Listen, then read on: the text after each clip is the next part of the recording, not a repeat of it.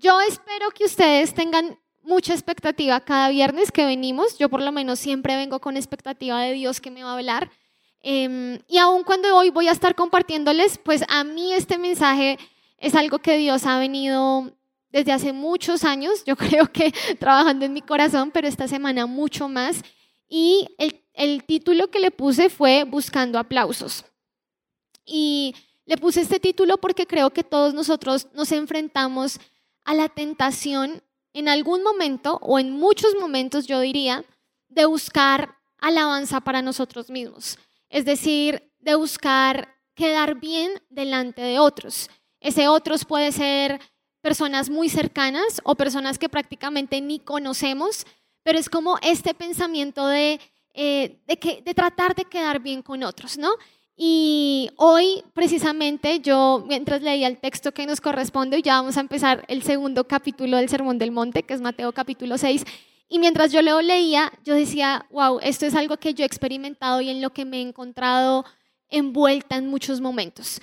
Yo espero que ustedes también, al ir viendo este mensaje, puedan hacerse preguntas, Dios examine su corazón, ustedes puedan recibir como esa palabra que transforme también su forma de pensar, su forma de ver lo que sucede, porque lamentablemente aún las mejores cosas que nosotros podemos hacer, eh, incluso ayudar a alguien, darle a alguien que necesita algo, lamentablemente se va a ver en muchas ocasiones manchada por esta motivación idólatra, que es como yo se los quiero hablar. Una motivación idólatra es una motivación donde yo soy al final del día la motivación por la que hago algo y eso la Biblia lo llama como idolatría.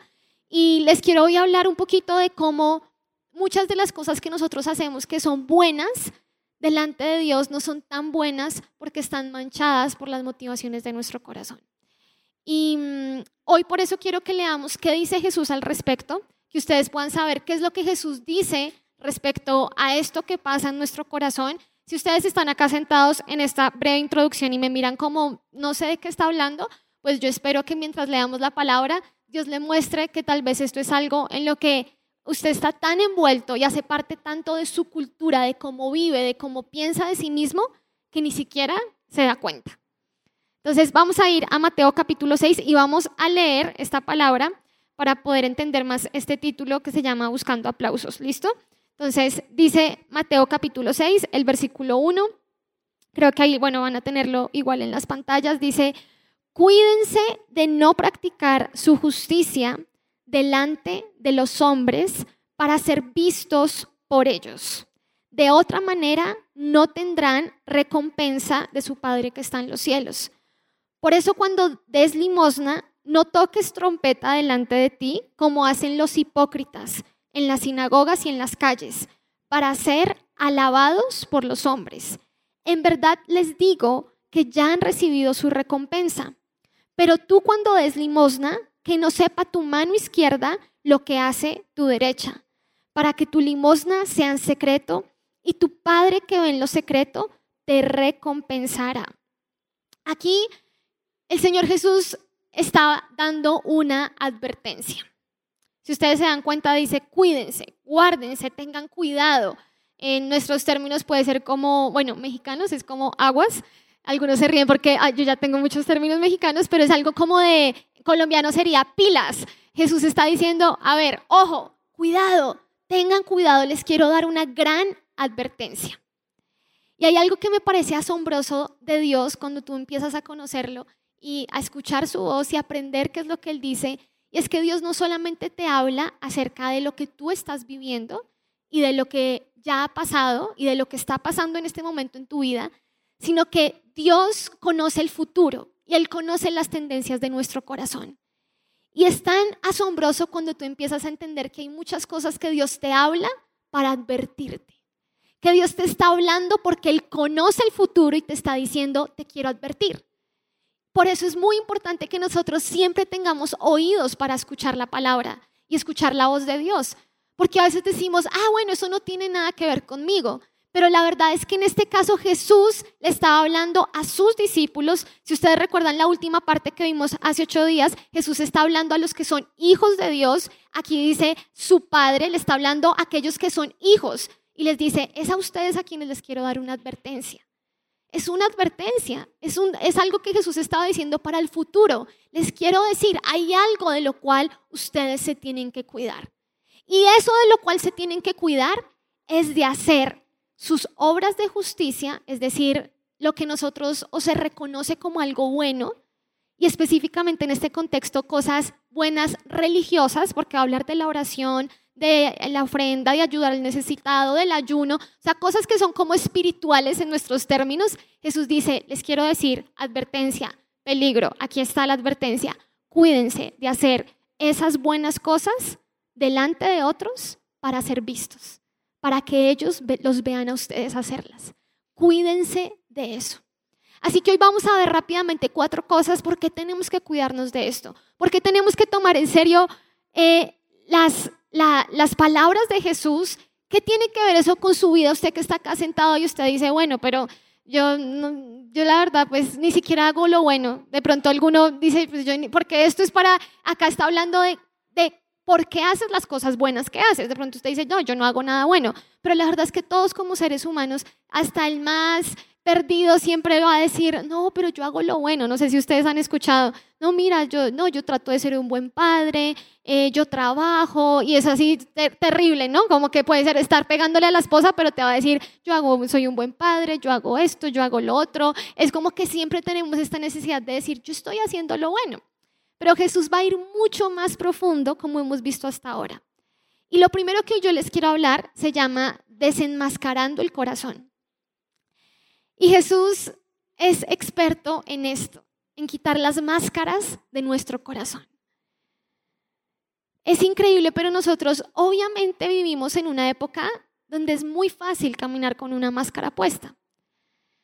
Y la Biblia enseña que no hay nada más engañoso que nuestro propio corazón, pero aquí Jesús va a desenmascarar nuestro corazón.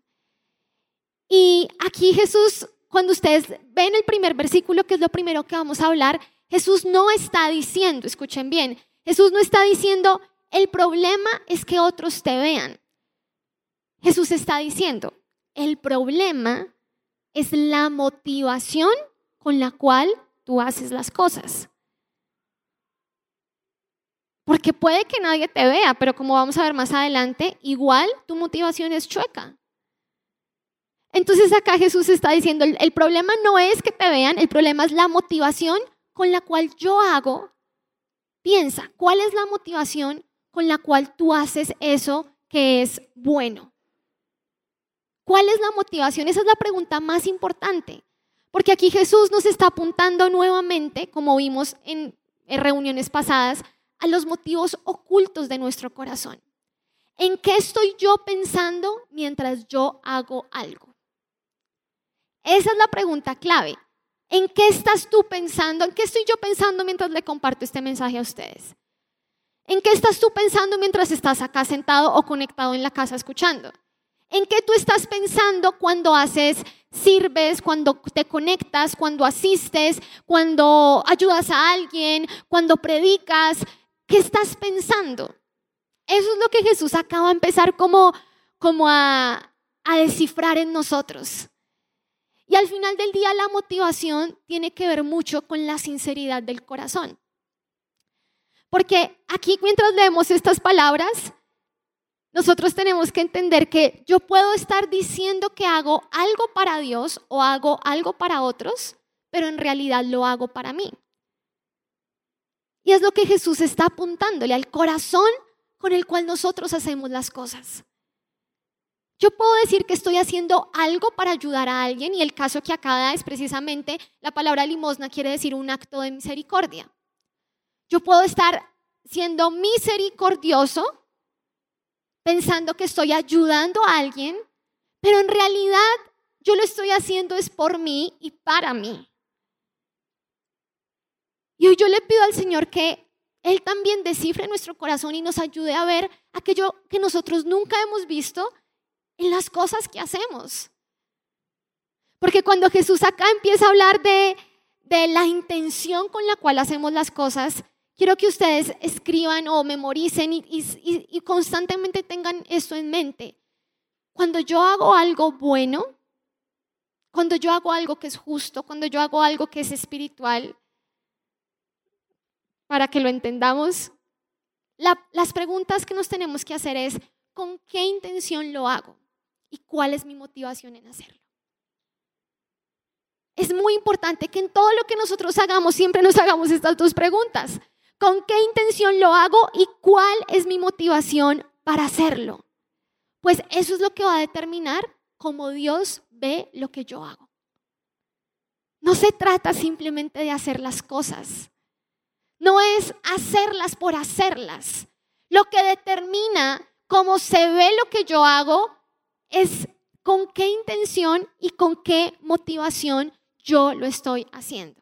Y miren, hay cosas en esto que son súper, eh, por lo menos para mí es de mi día a día. Este fin de esta semana, es que este fin de semana, esta semana, el, martes nosotros tuvimos un encuentro de niños de kids. Y eso es algo que la gente dice, wow, qué lindo, es tan lindo eso que están haciendo, tan lindo que ustedes oren por los niños, que quieran ayudarlos, que ministren a los niños, etcétera, etcétera. Y en mi corazón yo solamente oraba, Señor, al otro día que me desperté, yo le decía, Señor, perdóname, porque es tan fácil hacer algo que se ve lindo. ¿Cómo no va a ser lindo ayudar a los niños? ¿Quién va a decir, oye, eso, ¿qué te pasa? Pero Señor, yo sé que lo que tú estás viendo es con qué intención y con qué motivación yo lo hago.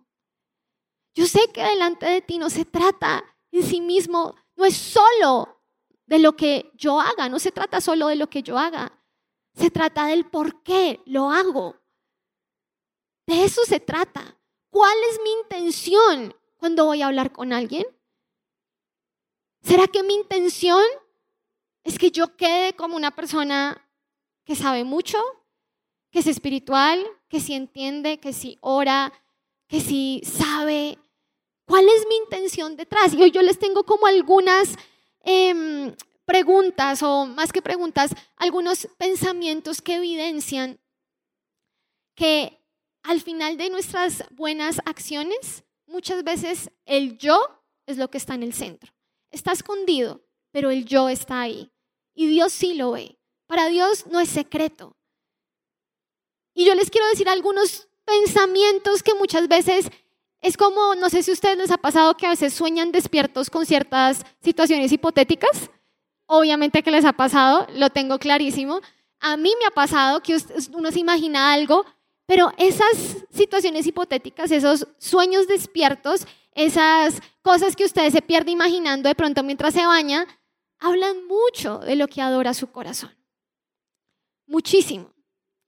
Y muchas veces estos son algunos pensamientos que yo he identificado en mi vida, que ha habido en mí, y que yo espero que usted lo ayuden. Por ejemplo, eh, el pensamiento de, voy a hacer esto porque esta persona tiene que saber, que tiene que notar que yo sé, tiene que notar que yo soy así, tiene que darse cuenta de que yo soy de esta manera.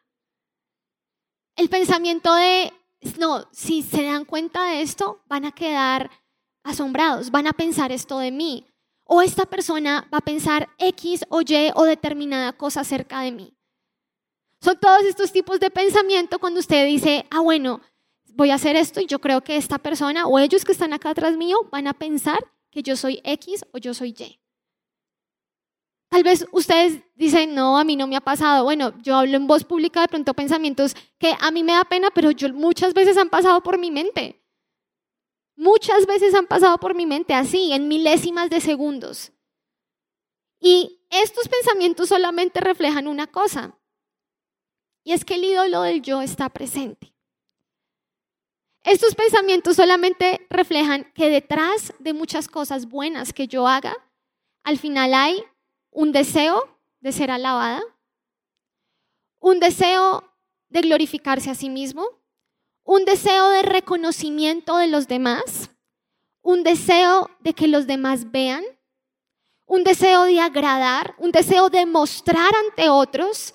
Mira, desde la persona más cercana a su casa hasta aquí en la iglesia, donde quiera que usted vaya, tiene que aprender a identificar este deseo idólatra, este deseo vanidoso, este deseo de vanagloria, de querer uno glorificarse a sí mismo, de querer uno tener reconocimiento. Es como cuando un niño chiquito, usted le dice, no, bueno, no sé si han tenido, yo porque acabo de estar con los niños, pero el niño, tú le dices, bueno, tienes que comportarte bien con tu hermanita, no le vayas a pegar, por favor, compórtate bien. Y el niño, listo, va y lo hace, pero porque sabe que al hacerlo tú le vas a dar un premio. Entonces al final el niño no lo está haciendo porque ama a su hermanita, el niño lo está haciendo porque va a obtener algo él mismo. Y así somos nosotros muchas veces con las cosas que hacemos supuestamente para Dios o para otros. Al final las hacemos para nosotros mismos. Y Jesús condena terriblemente esto. Esto es horrible delante de los ojos de Dios por varias razones. La primera es porque esto muestra que yo no estoy adorando a Dios, que mi adoración no es Dios, sino que mi adoración tal vez está, en este caso, en mí mismo. Esto es terrible porque solo Dios es digno de ser adorado y yo no lo estoy adorando. Esto es terrible porque en el proceso en el cual yo debería ser un instrumento para que Dios me usara, para que yo cumpliera un propósito, para que yo fuera un instrumento en sus manos, la verdad es que estoy perdiendo todo, porque en el proceso estoy perdiendo el oír la voz de Dios y no estoy buscando la gloria de Dios, entonces no estoy haciendo nada. Yo quiero que ustedes hoy sepan, y más si ustedes ya llevan tiempo y conocen de Jesús, tienen que saber algo. La vanidad, la vanagloria, el buscar mi propio reconocimiento, el buscar que los demás noten, el buscar que los demás sepan, el buscar que los demás vean y se den cuenta, les quiero decir algo, eso completamente lo que muestra es que nosotros no adoramos a Dios. Ese deseo tenemos que matarlo de nuestro corazón, porque de lo contrario, no hay diferencia en que hagamos esto o estemos desobedeciendo a Dios. Es lo mismo. Estamos buscando la gloria que le pertenece a Dios. Estamos buscando que la gente nos dé algo que solo Dios nos puede dar. Estamos buscando una aprobación que al final del día no nos va a llenar. Estamos buscando el aplauso en una persona que al final del día, cuando me lo dé, como creo que Pipe hablaba hace 8 o 15 días, va a durar un segundo. Lo que dura un aplauso. Eso es lo que yo estoy buscando. Y cuando Jesús está hablando de esto, yo leía a un autor que decía, cuando has llegado a pensar que eres algo, quieres que las personas reconozcan ese algo que tú piensas que eres. Acá Jesús está diciendo, todo comienza en tu corazón. Porque primero tú te crees un pensamiento. Y entonces actúas de una manera porque estás buscando que los demás reconozcan lo que tú primero ya creíste en tu corazón. Tú quieres que ellos reconozcan lo que tú crees de ti mismo. Y acá es donde nosotros vemos cómo todo el problema empieza profundamente en nuestro corazón. Así que aquí debemos preguntarnos algo y yo les quiero dar como estas preguntas para que ustedes empiecen a pensar. Hoy les voy a dejar hartas preguntas y es, cada vez que ustedes vayan a hacer algo bueno, cada vez que ustedes hagan algo espiritual, justo, bueno, correcto, pregúntese, mi intención en esto es que quien sea glorificado. Mi motivación es que quien quede bien. Cada vez que usted vaya a hacer algo, pregúntese. Mi motivación es que quien quede bien en lo que estoy haciendo. Mi intención es que quien sea glorificado en esto que yo estoy haciendo. También usted puede preguntarse, ¿qué he creído en mi corazón que soy? Porque usted va a buscar que los demás reconozcan lo que usted primero cree de usted mismo. Así que es importante que usted se pregunte, ¿usted qué cree que es? No hay nada más horrible en mi caso que estar hablando con una persona que cree que es completamente inteligente y que los demás se den cuenta, esta persona se cree muy inteligente. ¿Saben por qué? Porque los demás se dan cuenta, eso es lo que a mí me parece más triste, excepto la persona. Y los demás no quieren estar con esa persona porque ¿quién quiere estar con una persona que todo el tiempo tiene aires de superioridad? Nadie. Yo al menos no quiero, gracias. ¿A quién le gusta sentirse así? Y es increíble porque la mayor ceguera, y es lo primero que Jesús, Jesús trae luz siempre. Yo amo tanto a Jesús porque Él me ilumina en lo que yo no puedo ver. Es mi historia con Él. Una y otra vez yo estoy ciega y una y otra vez Él abre, mis ojos. Y tal vez la mayor ceguera que muchos de nosotros hoy necesitamos de verdad como que se abran nuestros ojos es la ceguera que tenemos en lo mucho que ignoramos. Ignoramos tanto la gloria de quien buscamos. Somos ciegos en darnos cuenta la gloria de quien estamos buscando en todo lo que hacemos. Ninguno, mire, si los niños que tienen siete años entienden lo que es arrepentimiento, entienden lo que es el pecado, ustedes que tienen por lo menos fácil 15 años, y si alguno no tiene 15 años acá, al final, por favor, vamos a hablar, porque es, está cierto, la mayoría de nosotros por lo menos tiene 15 años y estamos acá. Por lo menos. Si un niño de 8 años lo entiende, nosotros, ¿cómo no vamos a entender? ¿Cómo no vamos a entender que esto desagrada profundamente a Dios? ¿Cómo no vamos a entender que Dios es un Dios de motivaciones y de intenciones? Y Jesús nos está diciendo, una y otra vez nos está mostrando al Padre y nos está diciendo, su Dios es un Dios de motivaciones. Su Dios es un Dios de intenciones. Escúchelo bien, nuestro Dios es un Dios de motivaciones y de intenciones. No es solo lo que usted hace, Dios está viendo la intención con la cual usted la hace.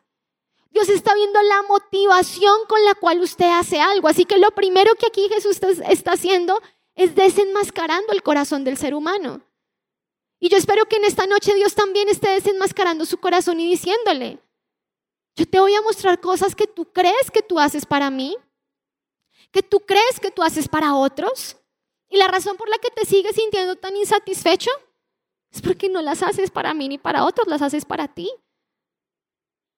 Por eso hay este sentimiento de vacío, por eso no es suficiente, por eso eh, usted, para usted venir o no ni a la iglesia es lo mismo, para usted servir o no servir es lo mismo, porque al final del día el yo no llena, nunca, nunca voy a llenarme a mí mismo.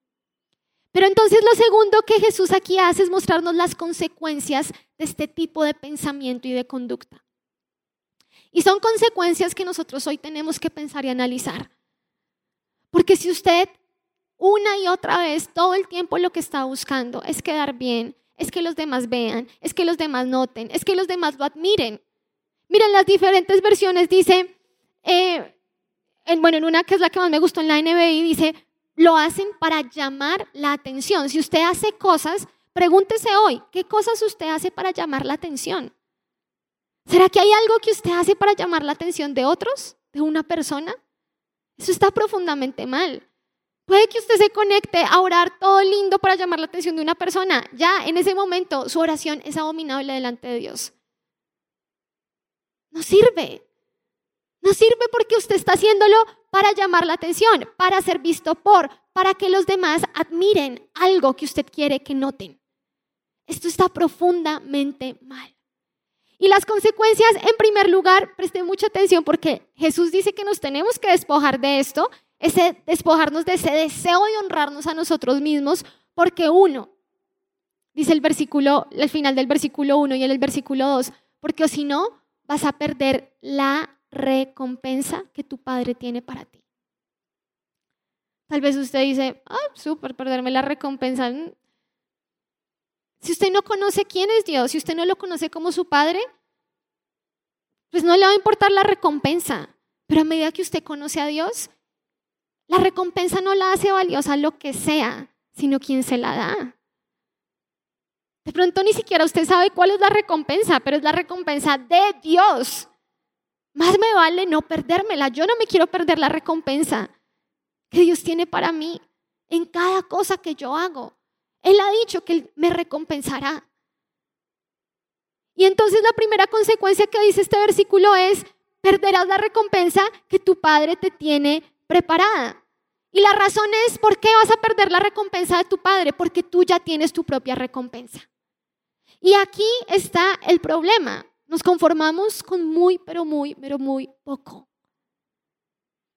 ¿Sabes cómo cuando yo, después de que realmente tuve la experiencia de, nacer de nuevo, de conocer al Señor, en mis sentimientos yo decidí decirle, Señor, literalmente mi corazón es tuyo y el día que llegue la persona tú lo despertarás, tú te encargarás, yo mientras tanto necesito enamorarme de ti, enfocarme en ti.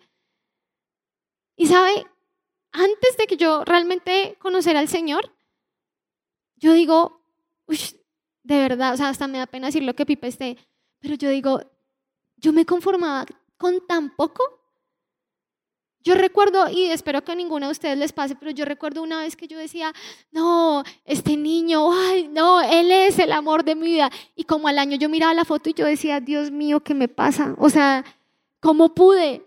¿Cómo pude? O sea, Dios mío, ¿qué, qué está pasando con esta cabeza? Pero así actúa siempre el enemigo. El enemigo siempre va a hacer que nosotros nos conformemos con poco frente a lo que Dios tiene. Poco. Y en su mente se puede ver como esto es lo máximo, pero es poco. Y el aplauso de las personas y la aprobación de tu papá, de tu mamá en la casa, de tus amigos, tu buena imagen delante de alguien que tú quieres que piense algo de ti, es poco, es nada comparado a lo que Dios da. Aquí es donde está nuestro problema. Nos conformamos con muy poco. Mire, cuando yo estudiaba este tema, yo pensaba y decía, tal vez el problema es que muchos ni siquiera confían que Dios tiene una recompensa para ellos. El problema es que muchos, como ni siquiera conocen a Dios, entonces creen que la recompensa del hombre es lo mejor que pueden recibir, pero si conocieran a Dios se darían cuenta que son migajas. Bíblicamente es conformarse con los cerdos, como la historia del hijo pródigo, cuando en, la casa de tu padre tienes un banquete. Eso es lo que sucede cuando nosotros decimos, ah, voy a hacer algo y quiero que miren, y voy a hacer algo y lo que me interesa es cómo yo quedo. Dios dice, listo, ya tienes tu recompensa, muy bien, ya la tienes. Nosotros que estamos aquí en la iglesia, se acerca una convención. Si usted cualquier cosa que haga, la hace pensando, mientras usted lo hace, ¿qué es lo que piensa? Piensan cómo usted se ve. Piensan lo bien que pueden quedar. Piensan lo bien que pueden pensar. Le quiero decir, bíblicamente Jesús dice, usted ya tuvo su recompensa. Ya la tienes. Esa es, no vas a tener nada más. Eso es. Pero hay una segunda consecuencia y esta consecuencia a mí en lo personal es lo que más me impacta, pero bueno, lo que el Señor hable a su corazón, pero esto era lo que a mí más me impactaba y es que en el versículo 2 Jesús dice que si nosotros actuamos de esa manera, nos estamos comportando como un hipócrita. La segunda razón por la que nosotros tenemos que despojarnos de este deseo de que nosotros seamos honrados y que nosotros y que nosotros y que yo y yo y yo, es porque Jesús dice, así se comportan los hipócritas. Así se comporta aquel que verdaderamente no conoce a Dios, pero dice conocerlo. Y no sé si usted sepa, pero la palabra hipócrita viene de la palabra que significa actor.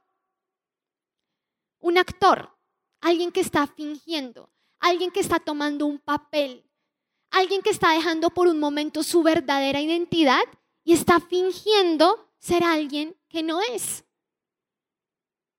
Y Jesús está diciendo, cuando tú haces lo que haces buscando, esperando, procurando que te miren, que se sepa, Jesús dice, te quiero decir algo, ese es el comportamiento de alguien que es un hipócrita.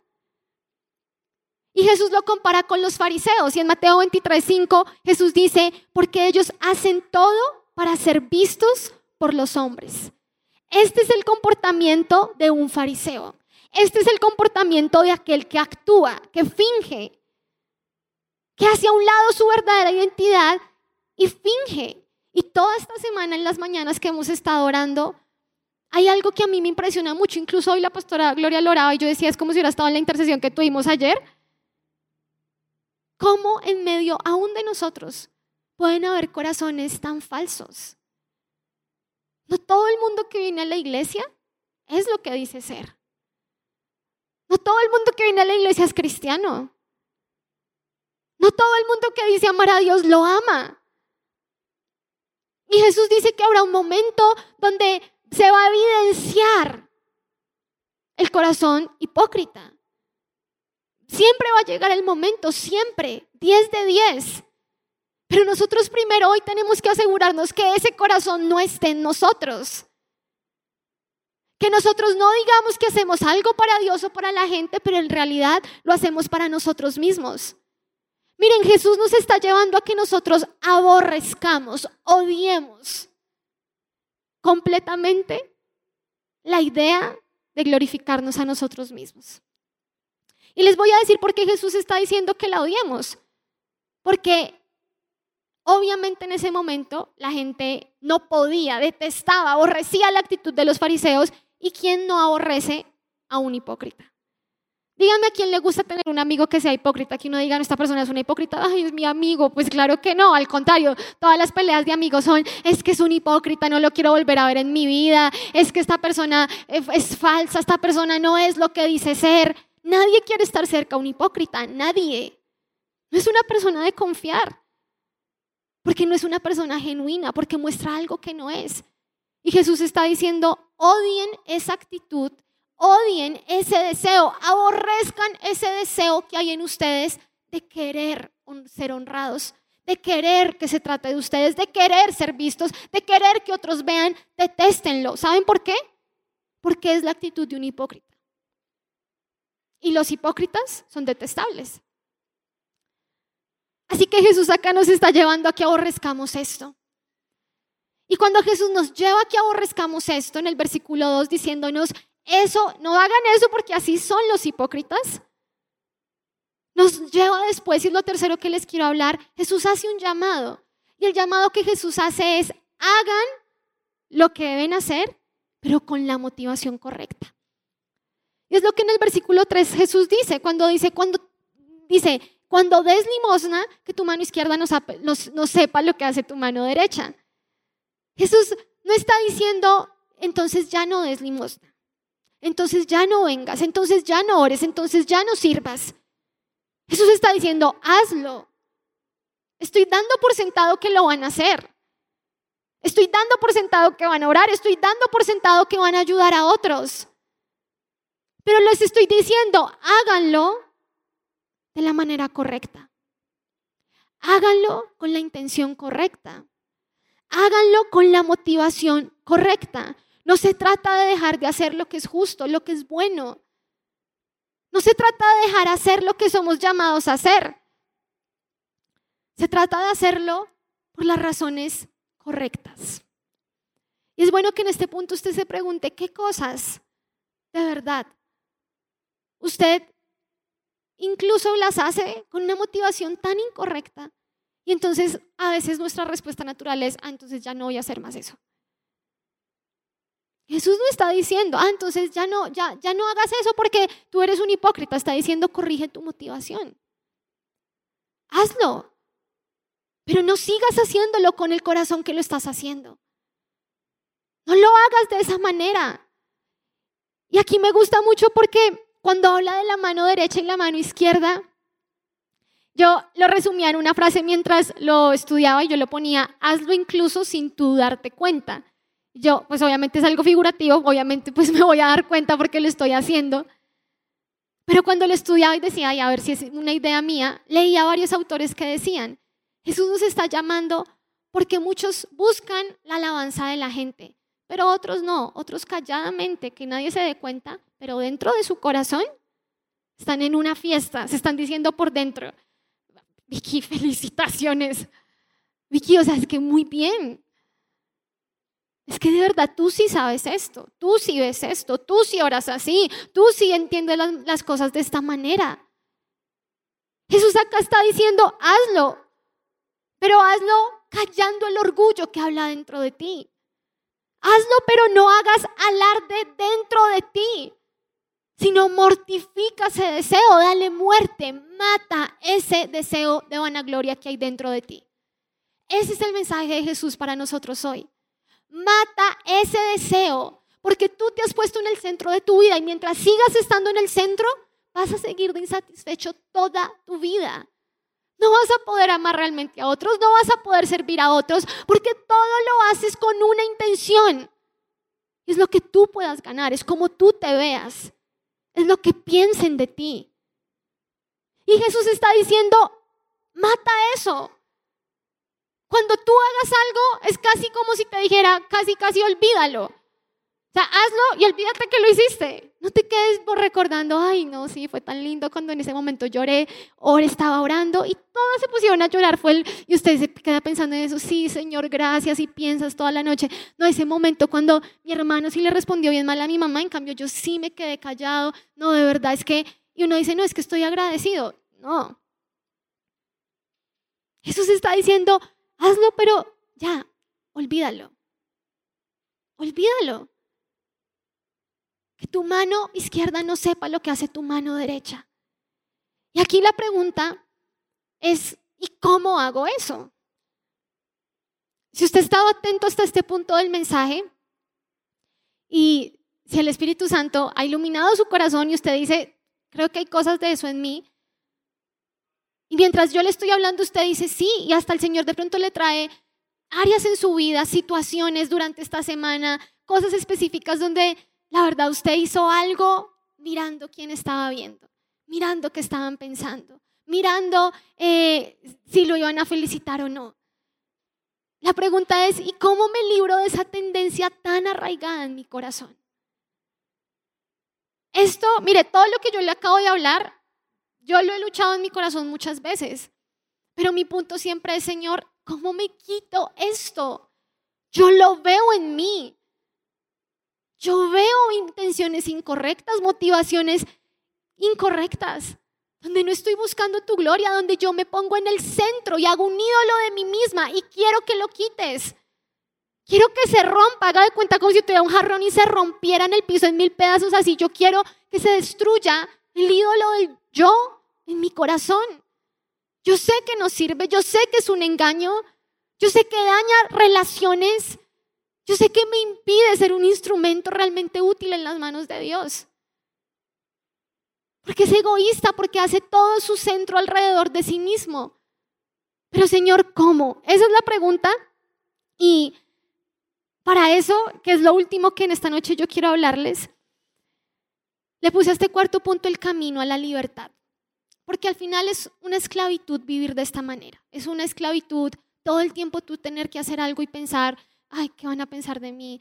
Eh, hacer algo y decir, no puedes ser libre, no eres auténtico, porque todo el tiempo estás buscando agradar a una persona, todo el tiempo estás buscando dar una imagen, todo el tiempo estás buscando encajar de cierta manera, todo el tiempo estás buscando tú verte como el más inteligente, el más estudioso, el más espiritual. Es, es desgastante.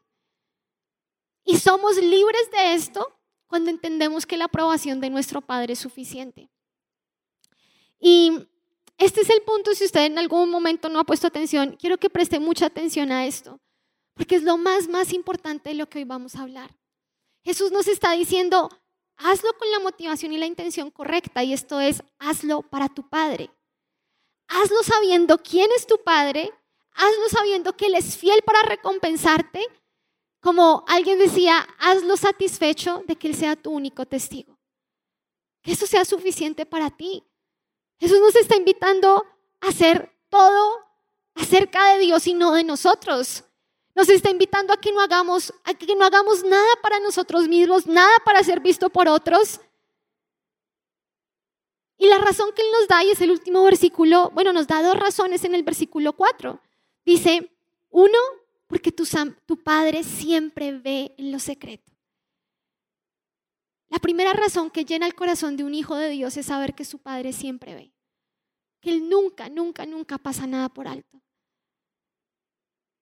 Esto es algo que llena el corazón profundamente de temor para aquel que conoce a Dios, porque sabe que no hay nada, ni el más mínimo pensamiento que Dios no vea. No hay nada, nada escondido. Yo no le puedo esconder nada a Dios, nada.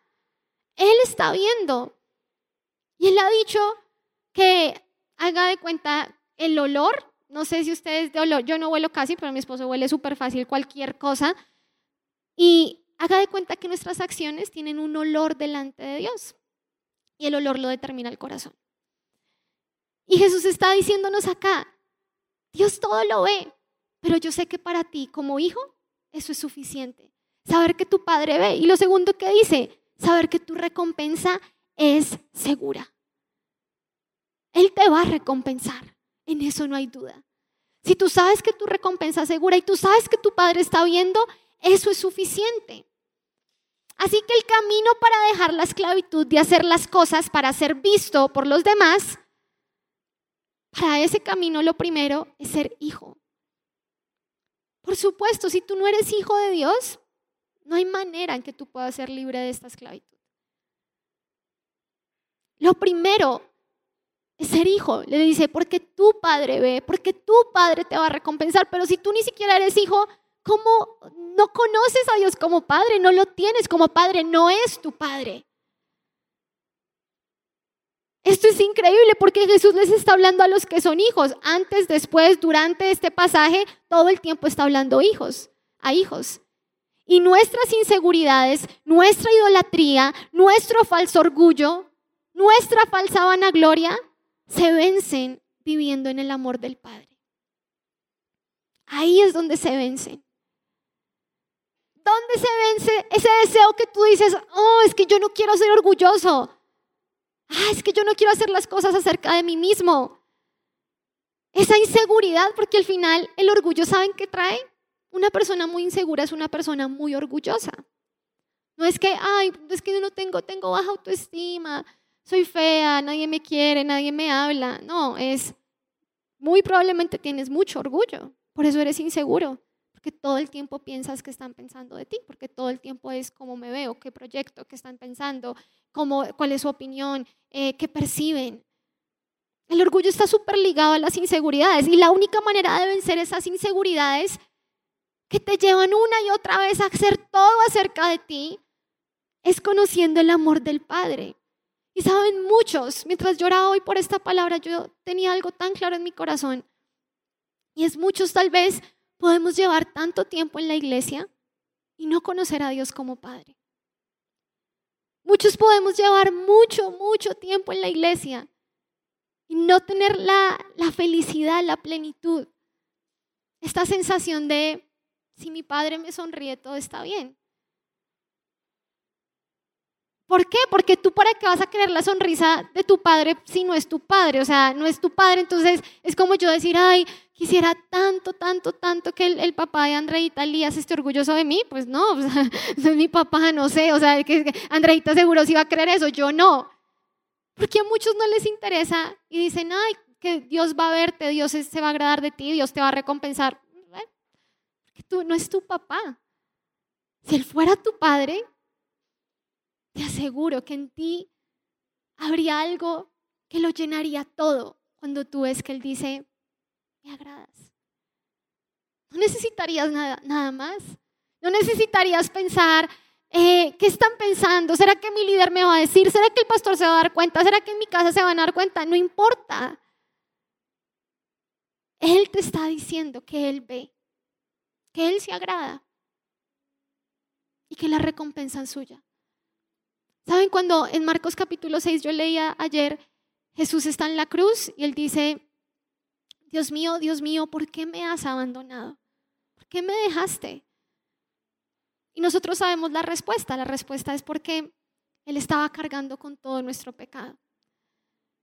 Y entonces dice que el soldado que estaba al lado de Jesús, al escuchar estas palabras, dice que Jesús expiró y murió, dio su último aliento y murió quedó muerto. Y en ese momento ese soldado dice, este verdaderamente era el Hijo de Dios. Yo pensaba, wow, qué increíble, el Hijo de Dios fue abandonado por su Padre, Hijo y Padre desde la eternidad hasta la eternidad, para que yo pudiera ser hija y nunca ser abandonada por mi Padre. Nunca. Eso es lo más increíble. Porque cuando usted conoce de esta manera a Dios, cuando usted conoce a, este Dios que fue capaz de entregar a su Hijo, cuando usted conoce al Dios que se hizo carne para poder darnos un Padre perfecto, como dice el último versículo que leímos hace ocho días, como su Padre es perfecto, ya uno nunca más se conforma con migajas. Y hay que crecer en ese conocimiento. Así que hoy yo quiero hacerle algunas preguntas para que podamos orar y usted pueda reflexionar. La primera es, ¿qué cosas hago para que alguien más lo note? Hoy piense, ¿qué cosas hago para que alguien más vea o note? Piense, ¿qué cosas hago? Piense, ¿qué cosas hago? Piense. Tiene, tiene que reflexionar. Yo sé que esta noche vinimos para que Dios haga algo en nuestro corazón. No queremos sentirnos igual, no queremos seguir igual. Pregúntese hoy, ¿qué cosas hago con una motivación de reconocimiento? De exaltarme a mí mismo, de probar mi bondad, mi sabiduría, mi humildad. Ponga la palabra que usted quiera ahí, pero piense, ¿qué cosas hago para probar eso? ¿Qué cosas hago con una intención o una motivación hipócrita? ¿Será que hay algo en mi corazón donde Dios sí se acercará me diría, hay hipocresía, hay mucha hipocresía en tu corazón? Y es bueno que nos preguntemos esto. Pero por otro lado, ¿es suficiente para mí saber que mi Padre me está viendo? Yo quiero preguntarle, yo quiero decirle, Señor, ven, mira mi corazón, para mí es suficiente saber que tú me estás viendo. Para mí es suficiente saber que tú me apruebas, que en Cristo Jesús me has aceptado, que en Cristo Jesús me adoptaste como hija y que ahora soy agradable delante de ti y que tú eres quien me aprueba. Le pregunto, ¿para usted es suficiente saber eso o no? Porque si la respuesta no es porque necesitamos conocer el amor de Dios como Padre. Necesitamos arrepentirnos y decirle en esta noche, Señor, revélate a mí. ¿Será que conozco a Dios como mi Padre? Y la pregunta final, ¿de quién busco la aprobación y la recompensa en lo que hago? ¿De quién? Así que teniendo estas preguntas, yo creo que Hoy es un día para que podamos tener un tiempo increíble de orar. Tal vez corto, pero sustancioso. Porque el amor de Dios, dice la Biblia, que ha sido derramado sobre nuestros corazones por el Espíritu que Él nos ha dado. Y Dios quiere derramar su amor en tu corazón, no, no importa. Mira, no voy a decir quién, una persona, perdón que esto que grabado, una persona aquí se durmió hoy. No me importa que tú seas la persona que te dormiste. Dios puede ofrecerte amor en esta noche. Dios puede llenarte en esta noche. Él puede revelarse al punto que no necesitemos más estar pensando en lo que otros piensan, o en nuestra imagen, o en nuestra manera de vernos ante otros. Así que hoy yo quiero invitarlos a que juntos nos, todos nos pongamos de pie y hoy tengamos un tiempo súper asombroso para orar. Para orar en primer lugar, arrepintiéndonos, entendiendo que nuestra idolatría y nuestro deseo de vanagloria es un pecado totalmente desagradable delante de Dios. Jesús dijo, ustedes no pueden creer, dice en Juan capítulo 5, porque todo el tiempo buscan la gloria los unos de los otros. Sabes, es un pecado horrible que tú estés en el centro, es un pecado horrible es algo que Dios abomina. Que tú siempre estés buscando. Que te alaben, que te digan, que te feliciten. No, es que yo soy de palabras de afirmación, entonces a mí sí me gusta. No, y entonces mi esposo futuro tiene que saber que yo soy de palabras de afirmación y que me digan y que me digan, porque es que yo soy así. Escucha hoy las palabras de Jesús, no son mis palabras, es lo que está escrito en la Biblia. Jesús dijo, cuídense, cuídense estar buscando llamar la atención, impresionar, que los alaben, que les digan, cuídense. Entonces, hoy es un momento para arrepentirnos, es un momento para ser libres en el amor del Padre. Eso yo lo anhelo, Yo lo quiero en esta noche.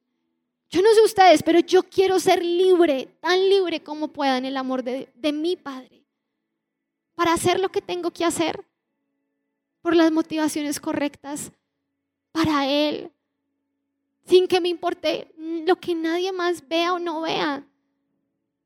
Eso es lo que yo quiero.